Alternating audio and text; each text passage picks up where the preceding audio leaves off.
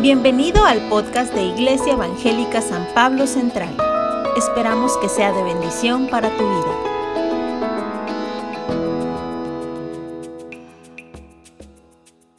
¿Están listos?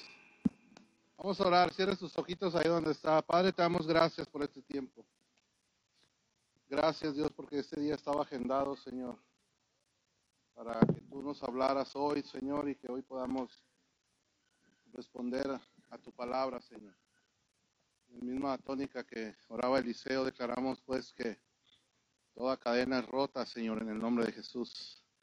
Y esas situaciones, Señor, que por años, tal vez, han estado afligiendo la vida de mis hermanos, se resuelven hoy, este día, Jesús.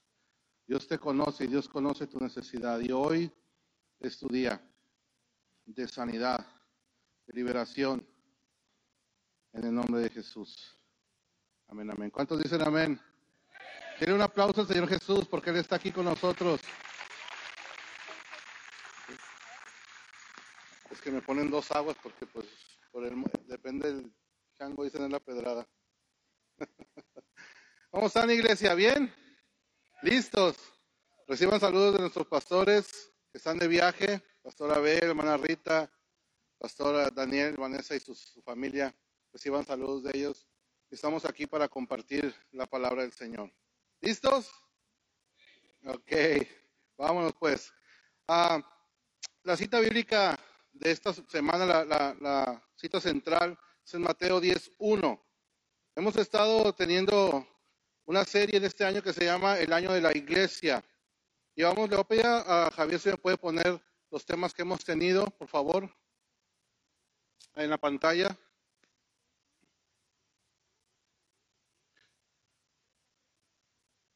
Iglesia visible e invisible. Domingo 24 de abril tuvimos iglesia visible e invisible. La que sigue, mujer virtuosa. ¿Se acuerda? Iglesia virtuosa. Para recapitular. La que sigue, un corazón para su marido. Iglesia virtuosa. Un corazón para su marido. Vive para otros. Vive para otros. El siguiente tema. Industriosa, iglesia industriosa, mujer industriosa, ¿se acuerdan? Para que vaya usted recordando. que sigue? Sobrepasa a todas. Sobrepasa a todas. Y ya los que han estado aquí están recordando de lo que estuvimos hablando. Acuérdense que esto se refiere a ti y a mí. Era la última, ¿ok? ¿Cuál es, ¿En cuál estamos en este mes? ¿Alguien se acuerda? ¿Y ¿Cuál es el tema de este mes? ¿Cuál es? Fuego, fuego. Así es que algo que caracteriza a la iglesia de Dios es el fuego. Y la semana pasada tuvimos Pentecostés, ¿se acuerdan?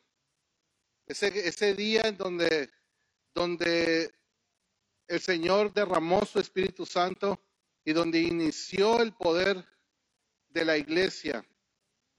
Y el tema de hoy se llama la autoridad de la iglesia. Di conmigo, la autoridad de la iglesia. Di conmigo, yo soy la iglesia. Por eso es que hoy es tu día. Hoy es tu día, iglesia. Hoy es tu día, hermana que estás aquí. Porque Dios te va a investir y te va a dejar saber y va a confirmar lo que ya tienes en él. Vamos a leer Mateo 10, versículo 1, dice así.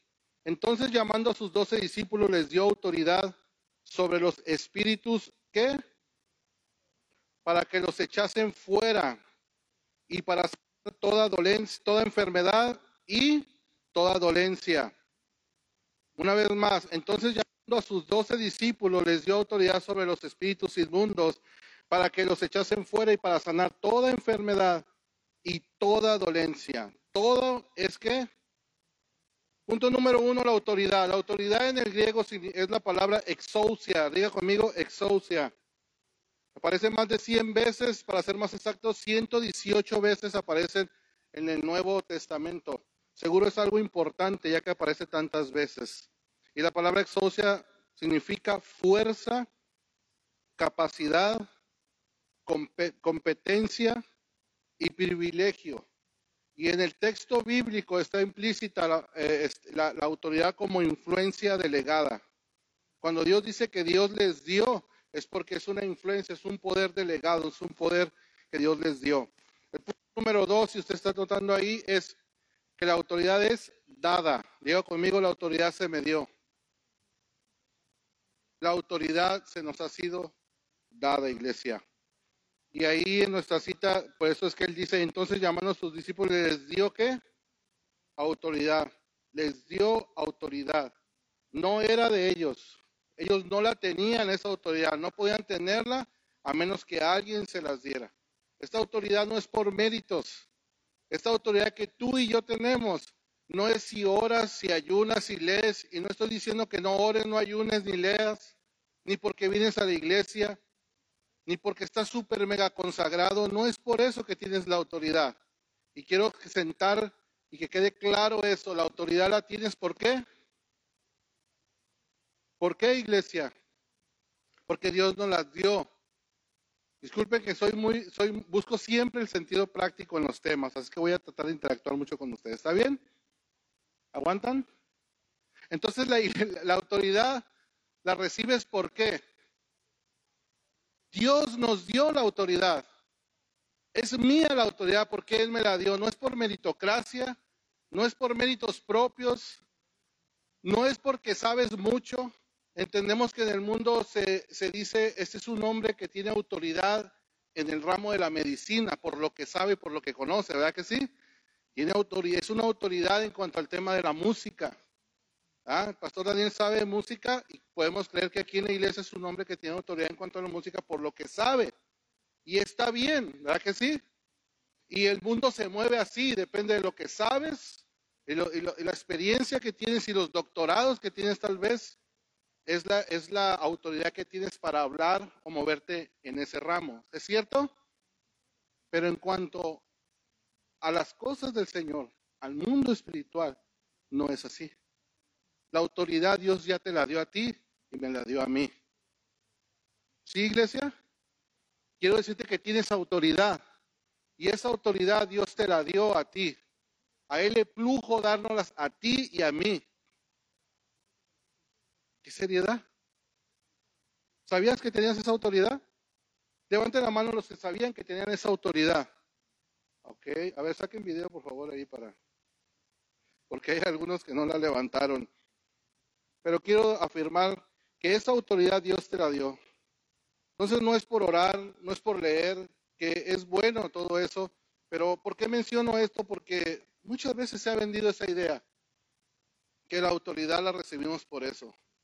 Y hay algunos textos bíblicos por ahí que son mal interpretados y asumimos que la autoridad que tenemos es porque por el gran ayudador, por el gran este maestro que eres o que somos, pero no es por eso, es porque Dios nos la dio.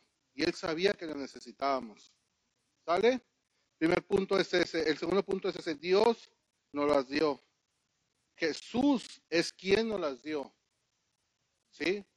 Eh, ahora bien, Él no podía darnos algo que Él mismo no tuviera. Jesús no podía darnos que Él mismo, algo que Él mismo no tuviera. Él tenía la autoridad, por lo tanto nos las dio.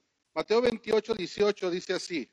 Mateo capítulo 28, versículo 18 dice así. Jesús se acercó y les habló diciendo, toda potestad me es dada en el cielo y en la tierra. Toda potestad me es dada en el cielo y en la tierra. ¿Qué es potestad? Sino autoridad. Por lo tanto, Él nos las dio a nosotros. Nos dio algo que Él tenía. Nadie más tiene esa autoridad que Él nos dio. ¿Sí? Entonces Jesús tiene toda la autoridad. Dios Padre, Dios el Padre soberano se la dio a Él. Y ese viene el orden. Dios le da la autoridad al Hijo y el Hijo nos las da a nosotros. ¿Sabías? Hoy tenemos a Jesús como Dios, sabemos que es Dios, pero imagínense, la gente lo miraba como, como un hombre como tú y como yo. Inclusive los discípulos.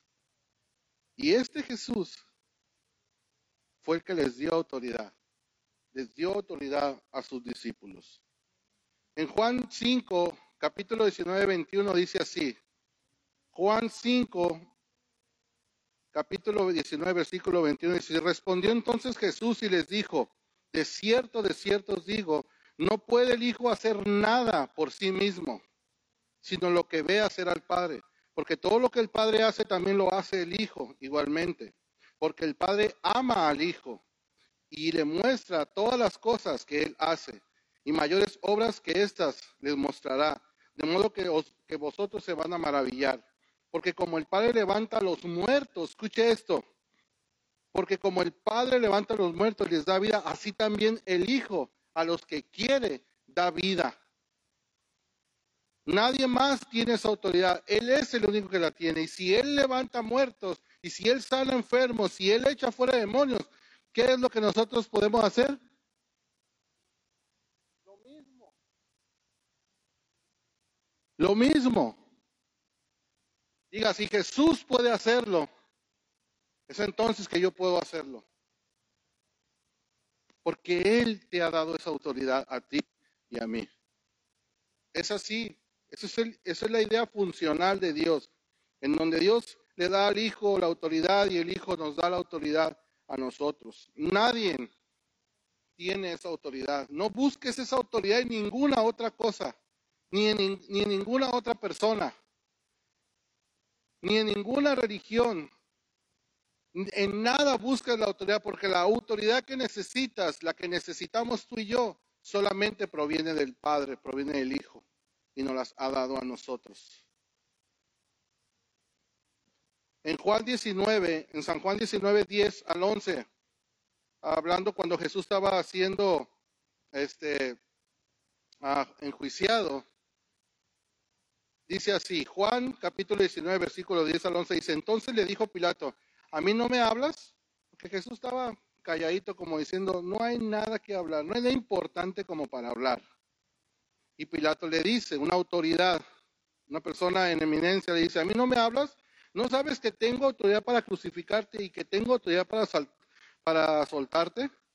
Y ahí es entonces Jesús dijo, a ver, necesitamos aclararle a este muchachito las cosas. Respondió Jesús, entonces sí respondió Jesús, ninguna autoridad tendrías contra mí si no, si no te fuese dada de arriba. Por tanto, el que tiene, el que a ti me ha entregado, mayor pecado tiene. Ninguna autoridad tienes si no se te ha sido dada. Ninguna autoridad tendría sobre mí. Todo lo que está sucediendo aquí a mi alrededor, si yo estoy siendo, eh, voy a ser torturado y voy a ser crucificado y todo lo que me va a suceder, no es por tu mano, no es porque alguien vino contra Jesús con su propia autoridad, fue que el Padre dio esa autoridad. ¿Estamos entendiendo? La autoridad entonces de quién proviene? Esa autoridad que tú tienes, ¿de quién proviene? Quitémonos de la, cabeza esa idea, hermanos, de que Dios ha escogido a unos y a otros, y a unos les ha dado más autoridad que a otros. Quitémonos esa idea hoy en día. Quitemos la idea de que es que el pastor, es que el anciano, es que el hermano que es líder, es que, es que si tú supieras todo lo que sabe, tú tienes la misma autoridad dada por Dios. ¿Sí? La misma autoridad. Y tienes que empezar a echar mano de esa autoridad.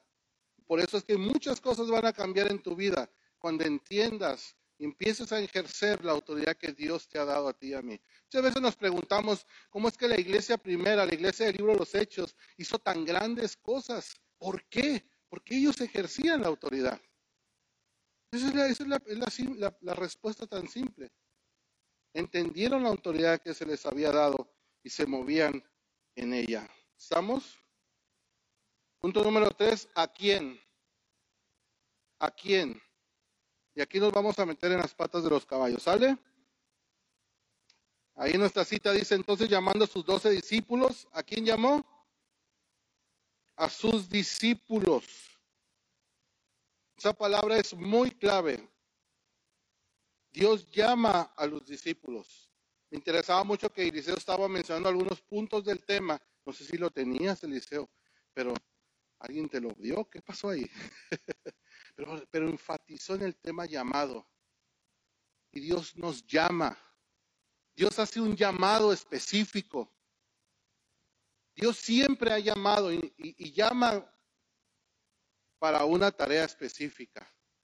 Pero si tú lees los pasajes, los pasajes bíblicos, las historias bíblicas, desde que Dios llamó a Abraham, a Gedeón, a Moisés, al apóstol Pablo, siempre los llamó a través de una experiencia con él. ¿Verdad que sí? Siempre los llamó a través de una experiencia sobrenatural. Y, la, peculiaridad que tiene ese llamado es que Dios ah, te procesa de tal manera a través de esa experiencia que nos deja sin argumentos, nos deja sin excusas, nos deja sin pretextos y nos procesa de tal manera que nos permite responder a Él. Este llamado dice, esta, esta autoridad entonces no era para los que eran solamente seguidores o simpatizantes, era para la iglesia. Déjame darte noticias.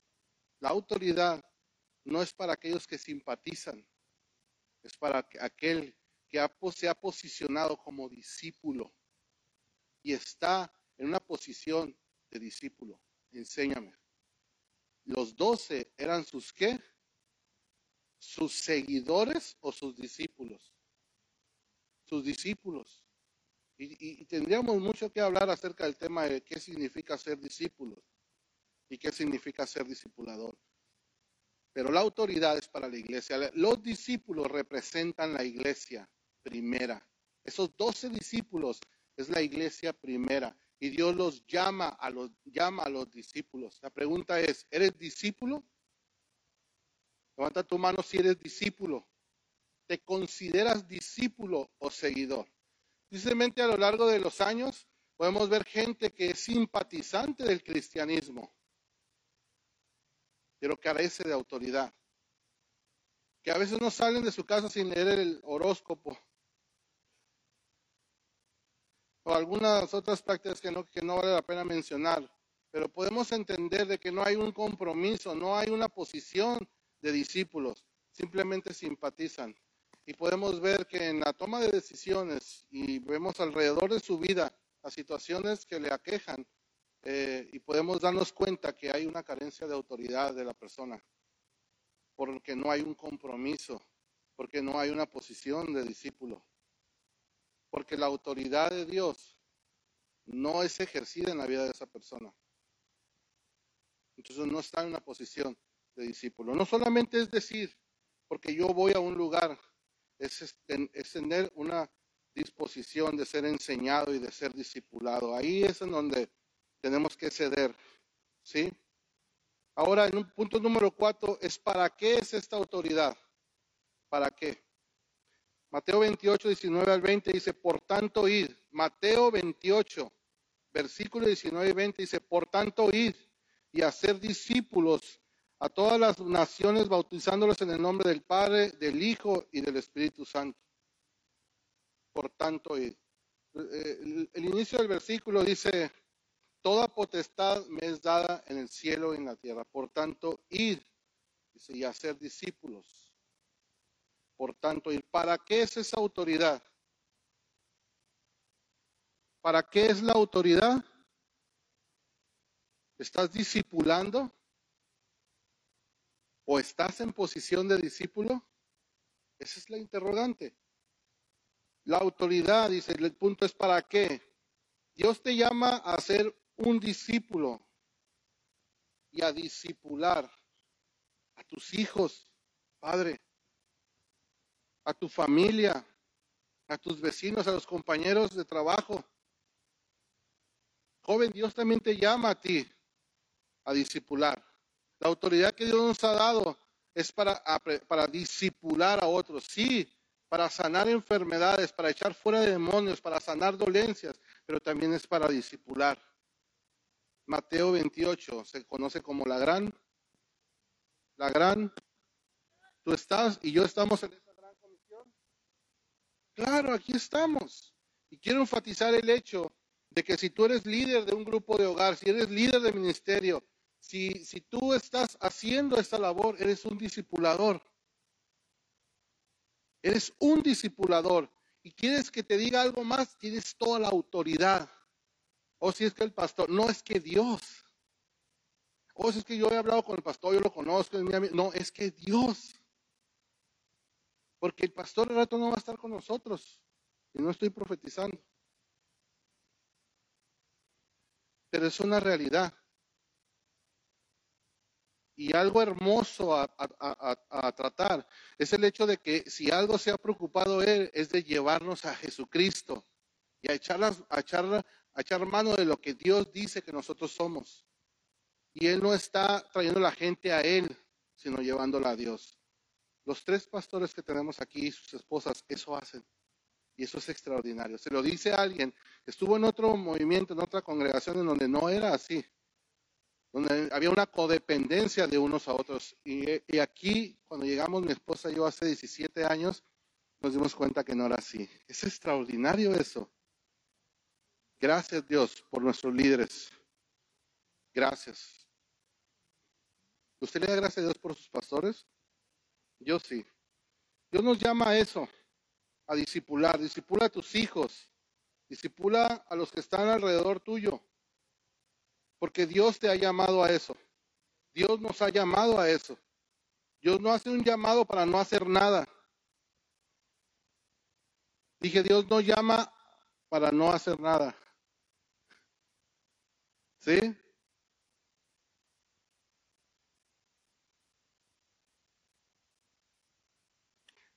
Fíjese bien, no solo eso, nuestro pasaje entonces nos dice, entonces ya los doce discípulos les dio autoridad sobre espíritus inmundos para que los echasen fuera y para sanar toda enfermedad y toda dolencia. Echar fuera espíritus y sanar toda dolencia. A eso hemos sido llamados. En un punto número 5 dice así, ¿cómo y cuándo recibimos esa autoridad? ¿Cómo y cuándo recibimos esa autoridad? Jesús sabía que necesitábamos ese poder y esa autoridad porque sabes que el mundo espiritual se mueve a través de niveles de autoridad. Una persona que tiene autoridad. Los demonios que zarandearon a los hijos de Seba dice, conocemos a Jesús y sabemos quién es Pablo. ¿Y ustedes quiénes son? Autoridad. El mundo espiritual se mueve a través de autoridad. Cuando hay alguien con autoridad, cuando hay alguien que está bajo autoridad, principalmente la autoridad de Dios, las cosas se mueven. Muchas veces ni tienes que hablar. Simplemente llegas tú ahí y hay muchas cosas que se conmueven. Cuando Pablo llegó a Éfeso, empezaron a empobrecerse todos los que vendían dianitas. Diana de los Efesios era lo máximo ahí. Y empezaron a empobrecerse y empezó a haber un problema ahí solamente porque llegó Pablo y traía un discurso. ¿Verdad que sí? Tú vas a llegar a lugares en donde el ambiente va a cambiar, donde la situación va a cambiar. Por eso es que en tu casa las cosas tienen que cambiar cuando asumes el hecho de que la autoridad de Dios te ha sido dada. ¿Sí? En San Juan 16, 7 dice así, San Juan 16, 7 dice, pero yo os digo la verdad, les conviene que yo me vaya, Jesús le decía a sus discípulos, porque si no me fuere, el consolador no vendría a vosotros, mas si me fuere, os lo enviaré. ¿Quién lo envió? ¿Quién lo envió? Jesús lo envió. Jesús lo envía al consolador. ¿Y quién es el consolador? Oh, ustedes sí han hecho la tarea. el Espíritu Santo. La prueba tangible de que Jesús fue recibido en el cielo es la presencia del Espíritu Santo. Porque Él se fue fue recibido su sacrificio y envió al Espíritu Santo. Y Él ahora está en ti. En ti. La preposición en significa dentro de. Si bien Dios está aquí en este recinto y Él está en todo lugar por su, omnipresencia, quiero decirte que Él ahora está en ti. Era el lugar que hacía falta en donde Él quería reinar, porque Él está en todo lugar, pero para estar en ti tú necesitas creerle a Él. Y quiero decirte hoy en día que Él está en ti a través de la figura del Espíritu Santo. Por lo tanto, tienes poder y tienes autoridad. Hechos 1.8 dice así, pero recibiréis poder. ¿Cuándo? Cuando ores y ayunes, dice aquí. Dice así, ¿verdad? Ok. Cuando leas la palabra todos los días por la mañana, ¿no? Cuando le hagas caso al pastor. Pero recibiréis poder cuando haya venido sobre vosotros el Espíritu Santo. Entonces, dice ahí, me seréis testigos en Jerusalén, en toda Judea, en Samaria, hasta lo último de la tierra. ¿Cuándo? Cuando haya venido el Espíritu Santo sobre vosotros. ¿Esto sucedió cuándo? ¿Te acuerdas la semana pasada? En Pentecostés sucedió. En Pentecostés sucedió. Quédense ahí en el aposento alto hasta que venga la promesa, porque sin ella no vas a poder hacer nada. Este mundo a lo que yo te he llamado se mueve a través de poder y autoridad. Y el apóstol Pablo bien lo entendía porque él dijo, yo no vengo con palabras persuasivas de humana sabiduría, sino con demostración del poder. Demostración. Y es imperativo que entendamos esto, que asimilemos esto, iglesia, que Dios nos ha dado autoridad y nos ha dado poder, que si el Espíritu Santo está ahí es justamente para eso. Ahora para nosotros, ¿cuándo es nuestro Pentecostés? Para nosotros nuestro Pentecostés cuando volvemos a nacer. El nuevo nacimiento para ti y para mí representa nuestro Pentecostés. El día que el Espíritu Santo viene y entra y mora tu vida. Se lleva a cabo lo que dice Ezequiel. Pondré un espíritu nuevo, quitaré el corazón de carne y haré que anden en mis estatutos y en mis mandamientos. Ese es el nuevo pacto. El corazón de piedra y pondré uno de, de carne. ¿Qué dije yo? ¿Y cómo es? Gracias, Lore, gracias. Ah, ese es, eso, eso es lo que somos nosotros. Somos sus discípulos y el poder de Dios mora en nosotros. Dice la Biblia que somos templo y morada. Somos templo y morada. Por eso es importante lo que hicimos el domingo pasado. Entonces, esta es, la condición para recibir la autoridad del cielo, la presencia del Espíritu Santo sobre nosotros como iglesia, ya la tenemos. Ahora, ese poder no es para actuar de manera individual. No es para actuar de manera individual. Dios llamó a Pablo. ¿Se acuerdan? Dios hace un llamado al apóstol Pablo y él quería investirlo de poder porque tenía una, tarea específica para él. Es uno de los hombres que en lo personal me impacta más a mí por el proceso que tuvo que pasar. Un hombre que estaba Dios tratando con su vida y no entendía el cabezón. Como muchos de nosotros a veces no entendemos, porque le dice, dura cosa te es dar cosas contra el aguijón. Dura cosa te es dar ir, en contra de, de lo que sabes que está mal. Está mal, él ya se sentía mal por lo que estaba haciendo y el Señor lo primero que le dice, dura cosa te es ir contra. Si tú sabes y sientes y sabes que está mal, ¿por qué sigues adelante? Y el Señor lo procesa a través de una experiencia sobrenatural, un éxtasis. Igual que a Moisés, con una bola de pretextos, le dice a Moisés, mete la mano en tu costado y la saca y llena de lepra. Y luego la vuelve a meter la saca y limpia. Y ahí lo procesó. Ahí lo dejó sin argumentos. Igual al apóstol Pablo lo deja sin argumentos. Pero lo que hace él es algo interesante a tratar. No es para actuar de manera individualista. El Señor a Pablo, perdón, le dice, finalmente responde y le dice, ¿qué quieres que haga? Y el Señor, ¿sabes qué hizo? Lo remitió a la iglesia. Lo puso bajo. Lo puso bajo. Vamos, dígalo, lo puso bajo autoridad. ¿Qué acaso no le podía dar instrucciones él? Sí, ya lo venía haciendo desde, tiempos antiguos. Dios llamaba a un hombre y le daba instrucciones directamente y él iba. Pero en este caso, las reglas cambian.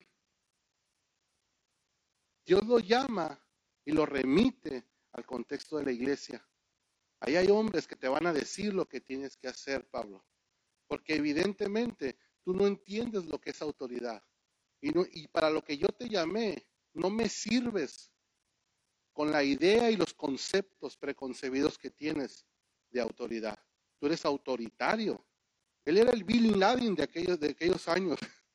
Era un era un tremendo, era un asesino, Pablo. Y a ese Dios llamó. Inclusive a este Ananías que le manda a orar por él, mira, yo lo he escogido a él y yo le voy a enseñar cuánto es necesario padecer por mi nombre.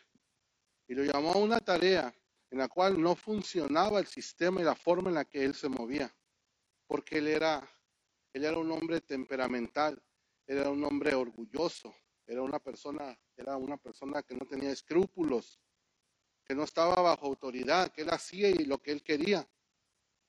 Era una persona controladora, manipuladora. Espero no estar pisando callos, pero así era él. Era un tremendo ese Pablito, pero Dios lo, lo, trató, lo procesó y lo remitió a la iglesia. Le dice, aquí vas a aprender lo que es autoridad y estar bajo autoridad. ¿Sí? La pregunta en el punto número 6 es, ¿qué estamos esperando? ¿Qué estás esperando? ¿Qué es lo que estamos esperando? Si Dios nos ha llamado y Dios nos ha dado la autoridad, ¿qué es lo que estamos em, esperando?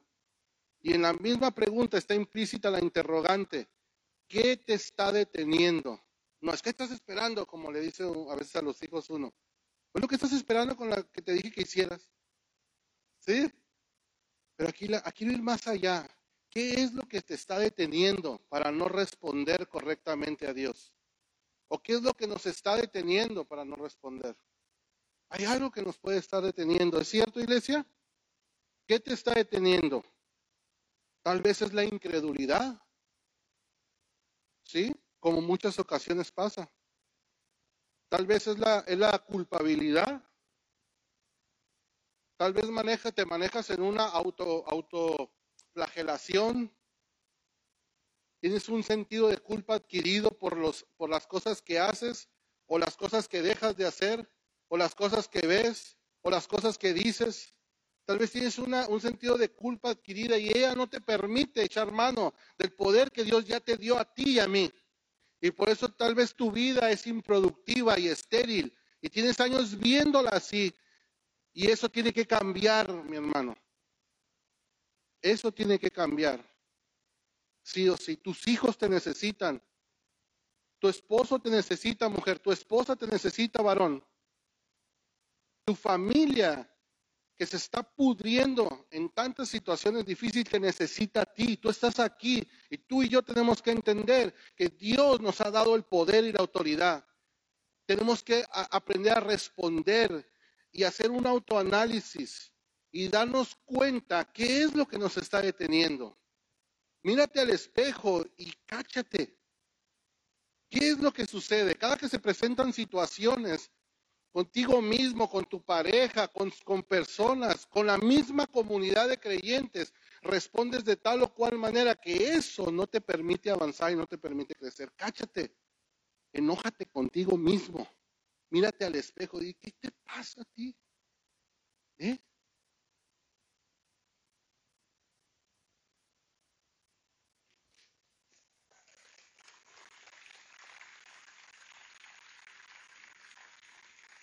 Marcos capítulo 13, versículo 34 dice así, es como el hombre que yéndose lejos dejó su casa y dio autoridad a sus siervos y a cada uno su obra. Y al portero mandó que velase. Eso somos tú y yo, iglesia. Necesitamos comprender esta gran verdad su casa, su pueblo, su iglesia, nosotros necesitamos entender esa gran verdad de que Dios nos ha llamado. Y sabes que Dios llama a todos, los llama a una labor, a una tarea, no a unos cuantos, a todos. Ahora bien, entendemos que en el contexto de la iglesia no todos responden igual. Por eso Dios nos llama a orar por los ancianos, a orar por la iglesia, a los pastores, y estar al pendiente y hacer lo que probablemente muchos de ustedes no creen que, que, puedan hacerlo, pero sí lo pueden hacer, pero Dios nos llamó a que nosotros les ayudáramos en eso y, y sí, pero la idea primordial es que tú tomes la autoridad. Una ocasión me, me llamó este Javier Ortiz hace unos años que orábamos por una persona que en su casa hacían ruidos y no lo dejaban dormir y, me hablaron para que orara por ellos y les dije, voy a orar por ti, pero nada más voy a orar una sola vez por ti. Porque la próxima vez que suceda, si vuelve a suceder en tu casa, tú vas a orar. Porque tú tienes el poder y tú tienes la autoridad. Porque lo que yo voy a hablar y voy a declarar es lo que Jesucristo hizo en la cruz y eso mismo tú lo puedes hacer. No me importa tus conductas, no me importa las cosas con las que estás batallando. Yo también estoy batallando con cosas. Igual que Pablo, igual que Pedro, que era un tremendo también. Pero Dios le ha placido llamarte a ti y a mí y tienes autoridad y párate frente de esa situación que te está aquejando y usa tu autoridad. Pues ya no me volvieron a decir que oraba por ellos. Cambió la dinámica. Me decían, ¿qué cree? Pasó esto e hice lo que usted me dijo y ya se imaginan ustedes. Eso es lo que tenemos que empezar a estimular en los demás la autoridad que Dios nos ha dado. Él quiere vernos con autoridad. Así como tú que eres padre, quieres ver a tus hijos con autoridad, con carácter, enfrentando los desafíos de la vida y sabiendo responder de manera correcta y, verlos tener éxito. Así el Padre quiere vernos a ti y a mí como iglesia, teniendo éxito ante las situaciones adversas que se nos presentan. Por eso es que hoy tiene que romperse eso en ti y tienes que posicionarte en donde Dios dice que tú y yo debemos de estar. Denle un fuerte aplauso a Jesucristo, que Él es digno.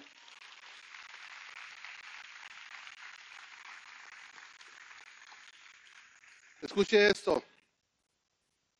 Autoridad que no proviene de nosotros.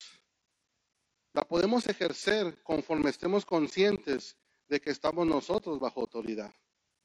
Escuche esto, la podemos ejercer entre tanto estemos conscientes que nosotros estamos bajo autoridad. Mateo 8, 9 dice, porque también yo soy hombre bajo autoridad. Mateo capítulo 8, versículo 9 dice, porque también yo soy hombre bajo autoridad y tengo bajo mis órdenes soldados. Y digo a este, a este ve y va, y digo al otro ven y viene. Y a mi siervo hace esto y lo hace. Y Jesús se quedó. ¿Sí? Mi hijo. Así.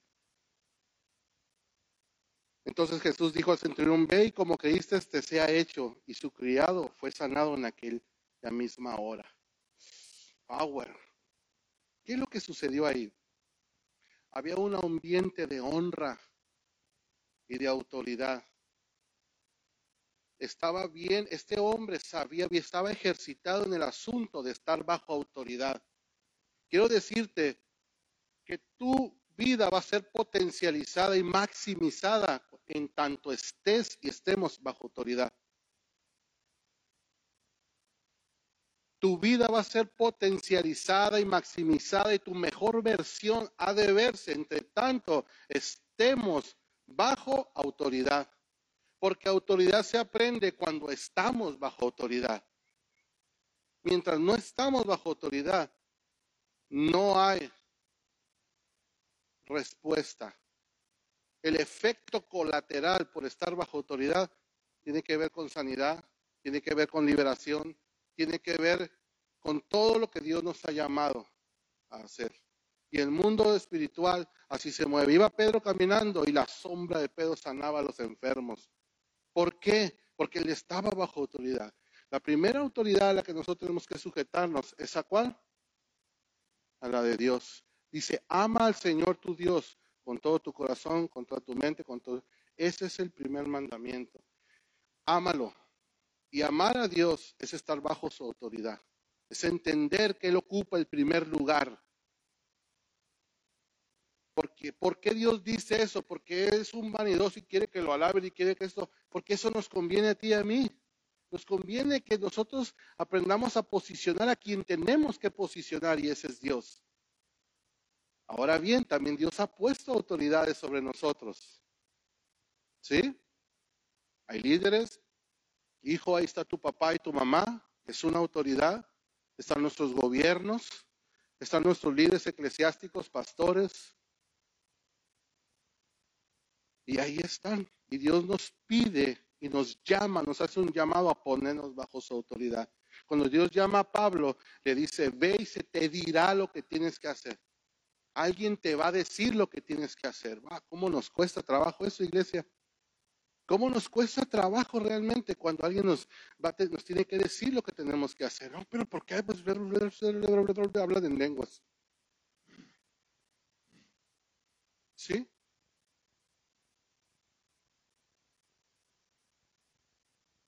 Estar bajo autoridad es algo que tenemos que aprender a amar. Honrar tiene que ver con, con autoridad, tiene que ver con respetar, honrar. A Jesús no lo honraron en, cierto lugar y no pudo hacer muchos milagros, dice. ¿Qué es lo que detuvo que se soltara aquello? La falta de honra, la falta de estar bajo autoridad, entender que Él era el chido de la película. Hay que estar, hay que ponernos bajo autoridad. Es triste ver cómo en muchas ocasiones eh, somos tentados a desafiar las autoridades. México es un país que eh, es muy criticada la autoridad gubernamental, ¿cierto o no? Eso tiene que cambiar, porque la iglesia está llamada a respetar esas autoridades y honrarlas. Ah, pero es que si tú supieras lo que está haciendo y que no, no, no, nos llamó a eso, nos llamó a estar bajo autoridad. Y muchas de las veces somos tentados a desafiar las autoridades eclesiásticas también a los líderes, a los pastores. Eso sucede en otras iglesias, aquí no. Tal vez te cae gordo el pastor. Pero quiero decirte algo, el pastor, el líder que está enfrente de ti, de tu ministerio, constituye la oportunidad para que tú te pongas bajo autoridad. Y eso va, va, a tener un efecto dominó, efecto colateral en tu vida, en tu negocio, en el ejercicio de tu autoridad como padre, como líder en una empresa, como no tienes una idea, porque hay credibilidad, porque hay congruencia entre lo que se dice y lo que se hace. Y entonces no hay diablo, no hay demonio, no hay, enfermedad que pueda prevalecer ante un ambiente de justicia, un ambiente de honra, un ambiente de respeto, no hay nada que prevalezca, hermano, ante eso. Es importante entender esto, iglesia. Y esto es más que un simple tema. Esto es algo que tenemos que agarrar para nosotros y comprometernos. Y cuando te digo, mírate al espejo, tienes que aprender a respetar, porque todos somos tentados a desafiar las autoridades. Y yo soy el primero aquí. Y quiere que les diga algo, más no le diga a nadie. Yo también lo he hecho. ¿Y saben cuál ha sido el resultado? No me ha ido bien. Catastrófico. Apunten eso ahí. Busquen en el diccionario, por favor. Se crean. Pero ¿sabes qué? Puedo decir eh, predominantemente que mi esposa y yo desde que nos conocimos, nos conocimos en un grupo de jóvenes y ella se enamoró perdidamente de mí. Este, de hecho, cuando estábamos de novios, ella usaba babero, no sé por qué. Catarreo. Allá está mi princesa. Ay, ya me dijo que me tiene un pollito guardado. Aprendimos desde jóvenes a honrar. Yo no estoy hablando que adoptes una actitud de servileza y de, como luego decimos en México, de lambebotas, y que estés ahí como casi besándole la mano al pastor o a los líderes. no estamos hablando de nada de eso. No estamos hablando de honrar, de respetar, ya que aprendamos a honrar a nuestros viejos, honrar a nuestros líderes, honrar a las personas que han decidido tomar el llamado de Dios y, y ejercer un liderazgo y ejercer la autoridad de Dios. ¿Por qué no? Que aprendamos a honrar. Y aún tu padre y tu madre, si no son creyentes en Dios, si no le han entregado su vida, es una autoridad que Dios ha puesto delante de ti para que tú aprendas a obedecer también. Porque mira, David pudo levantarse contra, contra Saúl, el rey, porque él ya había sido ungido como rey. Y él podía ver las sarta de tonteras que hacía Saúl, pero nunca se levantó contra él. Dijo, dímeme Dios de poner una mano contra el ungido de Dios, ¿no? Pero el punto, eh, parafraseando, es líbreme Dios de salirme de la cobertura, de salirme de la autoridad. Líbreme Dios de hacer eso, porque cuando yo sea rey, no me va a ir muy bien, que digamos. ¿Sí? Entonces, líbrete, Señor, a ti de levantarte en contra de. quienes Dios te ha puesto. Mira, a mí no me pagaron para esto, pero lo quiero decir. Nuestros pastores son buenos, buenas personas. Son buenos hombres. Si tú los analizas, no son perfectos, sin duda, pero son buenos. Tienen un corazón bueno. Son de corazón noble. Quieren servir. Quieren disipularnos. Quieren enseñarnos. Sin duda alguna en el Inter se van a equivocar. ¿Y por qué no la van a regar en muchas ocasiones? Sí, pero son buenos hombres de Dios. Honralos, respétalos, obedéceles entre tanto puedas, pues esto te va a catapultar a tu mejor versión cuando tú seas y estés en liderazgo.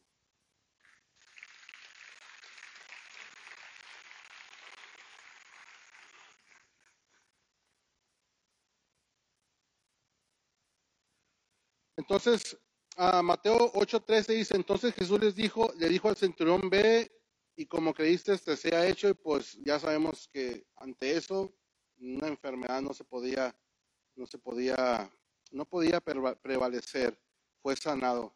No podemos ejercer ninguna autoridad sin la intervención del Espíritu Santo. No hay autoridad sin el Espíritu Santo. Él es el que hace todo.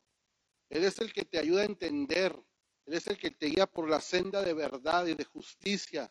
Él es el que te ayuda a entender y a decodificar las situaciones difíciles que tú puedas estar viviendo y sintiendo muchas de las veces. Él es el que te saca adelante el Espíritu Santo. Él es el que resucitó a Lázaro. Él es el que levantó a Jesucristo de entre los muertos. Él es Dios mismo. Y Él habita en ti. Ese es el poder que te habita, es el poder que nos habita a ti y a mí. Y no hay nada que podemos hacer sin el poder del Espíritu Santo en nosotros. ¿Sí? ¿Te das cuenta de eso? Nuestra competencia entonces de quién proviene? Segunda de Corintios 3, versículos 5 al 6 dice así, no que seamos competentes por nosotros mismos, para pensar algo como de nosotros mismos, como para que se hinche. No, sino que nuestra competencia proviene de Dios, el cual asimismo nos hizo ministros competentes de un nuevo pacto, no de la letra, sino del espíritu, porque la letra mata, mas el espíritu vivifica. Tú eres un ministro y yo soy un ministro competente de este nuevo pacto. ¿Por qué? Por la presencia del Espíritu Santo en ti y en mí. Por, el poder del Espíritu Santo en ti y en mí, dado a nosotros. Por eso es que Dios nos llama y nos hizo, te hizo y nos hizo a ti y a mí ministros competentes de un nuevo pacto. Nuestra competencia proviene entonces del Señor. Eres competente. No, pero es que yo soy tartamudo, eres competente. No, pero es que si tú supieras lo que a mí me pasó de niño, eres competente. Eres competente. Entre tanto, el enemigo pueda hacerte creer la mentira de que no, te, te tendrá ahí. Pero hoy quiero decirte que tú eres un ministro y tú eres una ministra competente de un nuevo pacto, no de la letra, sino del espíritu, porque hemos nacido de nuevo al espíritu y el espíritu mora en nosotros y lo que hablamos y lo que decimos y lo que establecemos tiene que ver con lo que ya Dios hizo y lo que nos revela el Espíritu Santo. Entonces Dios quiere usarte. Dios te, te quiere usar y quiero decirte algo, a ti Dios ya te ha usado muchas veces. Hay veces que estás en una situación en donde vas llegando a tu casa y el vecino no sé qué o la vecina no sé qué, y empieza a platicar y te empieza a contar una situación compleja que está pasando y tú venías cansada o cansado del trabajo y empiezas a soltar una palabra y, nadie, no estabas preparado para eso, pero Dios empieza a usar tu vida. ¿ah? Y terminas ahí haciendo un culto ahí en la calle. Empiezas a orar por sanidad y le dices, Dios va a resolver tu situación y, vas a empezar a ver una mejora a partir de hoy en el nombre de Jesús. Declaramos, va, y empiezas a declarar lo que ya Jesucristo hizo. Empiezas a ejercer la autoridad y cuando llegas a tu casa, parece que ni venías de trabajar. vienes bien emocionado, ¿no? O emocionada y le empiezas a platicar al primero que te encuentra, tu hija, tu esposa, tu esposo, y empiezas, porque eso es lo que nos alimenta a nosotros, porque a eso hemos sido llamados. ¿Sí? Era un aplauso a Jesucristo.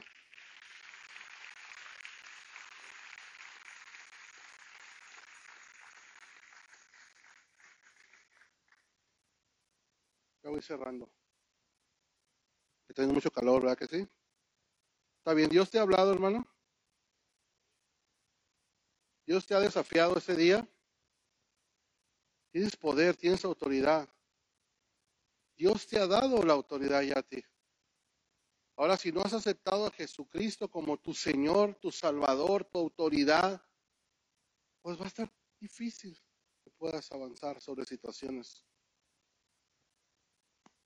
Cuando una vez entregamos nuestra vida al Señor y nos rendimos a Él, muchas cosas salen de nuestras vidas. Por ende, como resultado de... Yo fui adicto a las drogas, a muchos, muchos de ustedes ya lo saben, cuando fui joven, como muchos también de ustedes.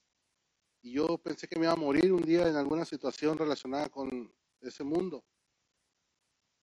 Y un día el Señor me alcanzó de manera sobrenatural un 25 de octubre del 97, el día de mi cumpleaños justamente, tuve una experiencia sobrenatural con el Señor. Y yo pude identificar en medio de todo lo que yo vivía y consumía, pude identificar que Dios me estaba llamando. Y ese día las cadenas se rompieron en mi vida.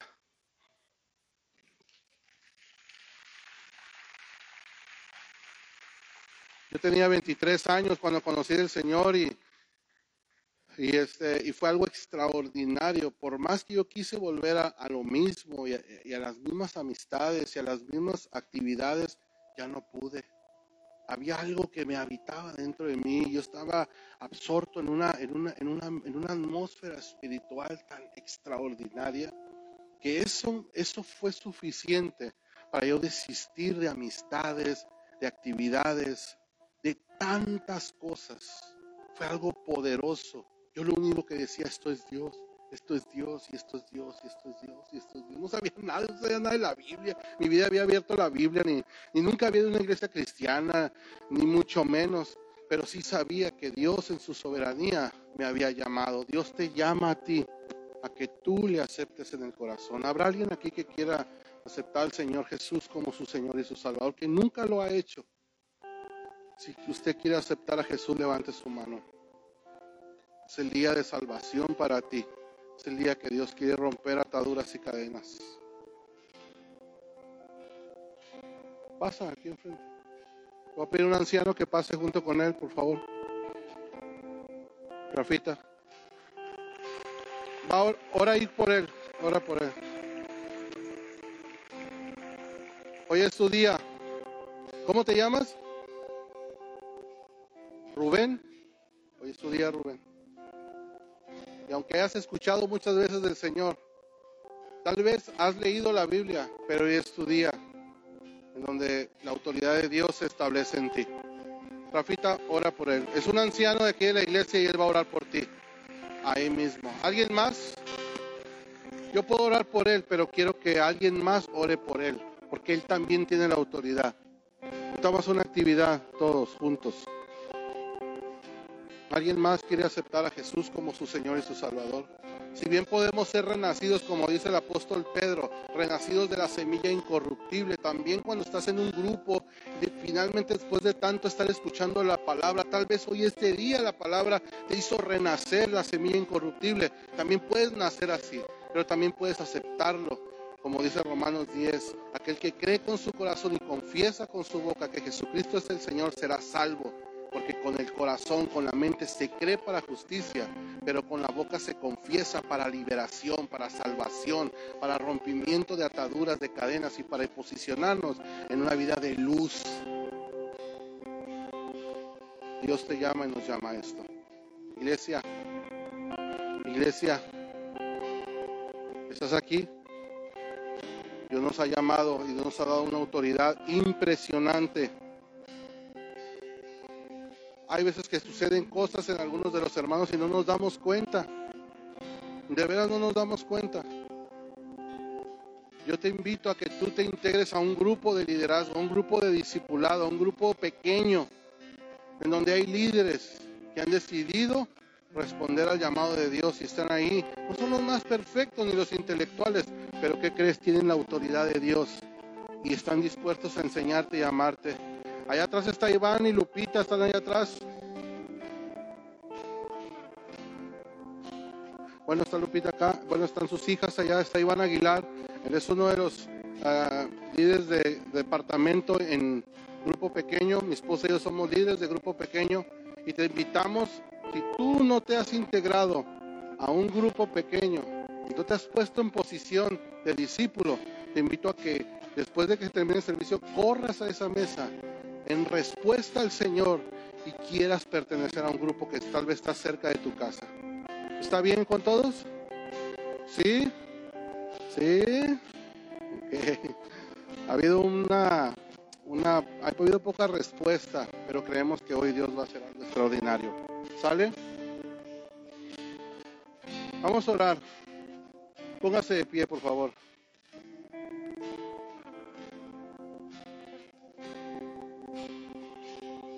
El Espíritu de Dios está aquí, por cuanto te ha ungido el Espíritu de Dios está sobre ti, por cuanto te ha ungido, hermano, hermana, para sanar, para liberar, para dar vista a los ciegos, para pregonar el año agradable del Señor, para nos ha ungido con una razón, por una razón, para una tarea específica.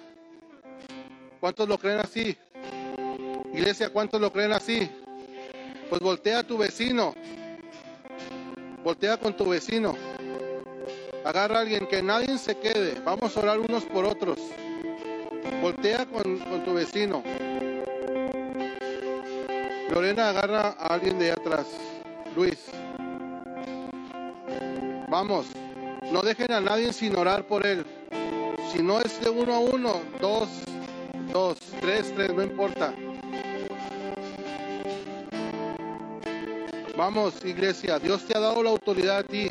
Hay muchos dones que están esperando ser manifiestos. Hay don de sanidad, hay don de interpretación de lenguas, hay don de palabra de sabiduría, palabra de ciencia. Dios quiere usarte, hermano, hermana. Dios te quiere usar. Echamos fuera en el nombre de Jesús toda incredulidad. Toda incredulidad la echamos fuera. Todo sentido de culpa adquirido lo echamos fuera en el nombre de Jesús. No tiene parte en nuestras vidas. En el nombre de Jesús. Empieza a orar por sanidad. Empieza a orar por restauración de situaciones. En el nombre de Jesús. En el nombre de Jesús. Desde este día empieza a haber una mejoría en la situación, sea de sanidad, sea una situación familiar, sean relaciones rotas, sea problemas de adicciones.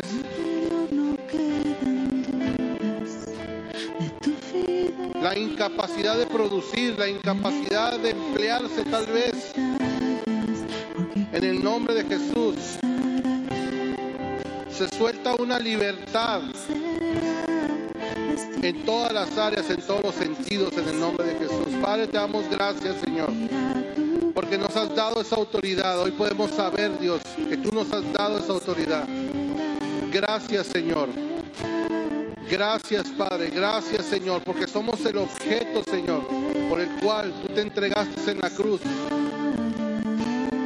Y somos a quienes nos has dado autoridad. Por lo tanto, declaramos en el nombre de Jesús lo que tú ya has hecho en la cruz del Calvario.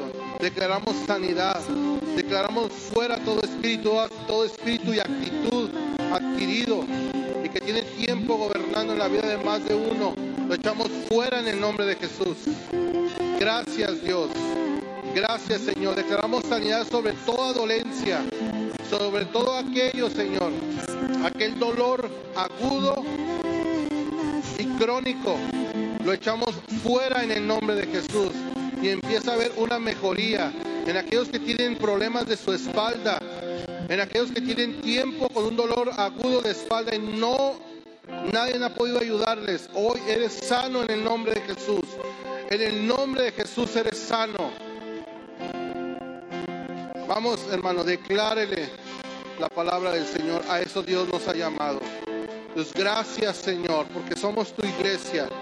Gracias porque a ti te ha placido, Señor, llamarnos y darnos tu autoridad.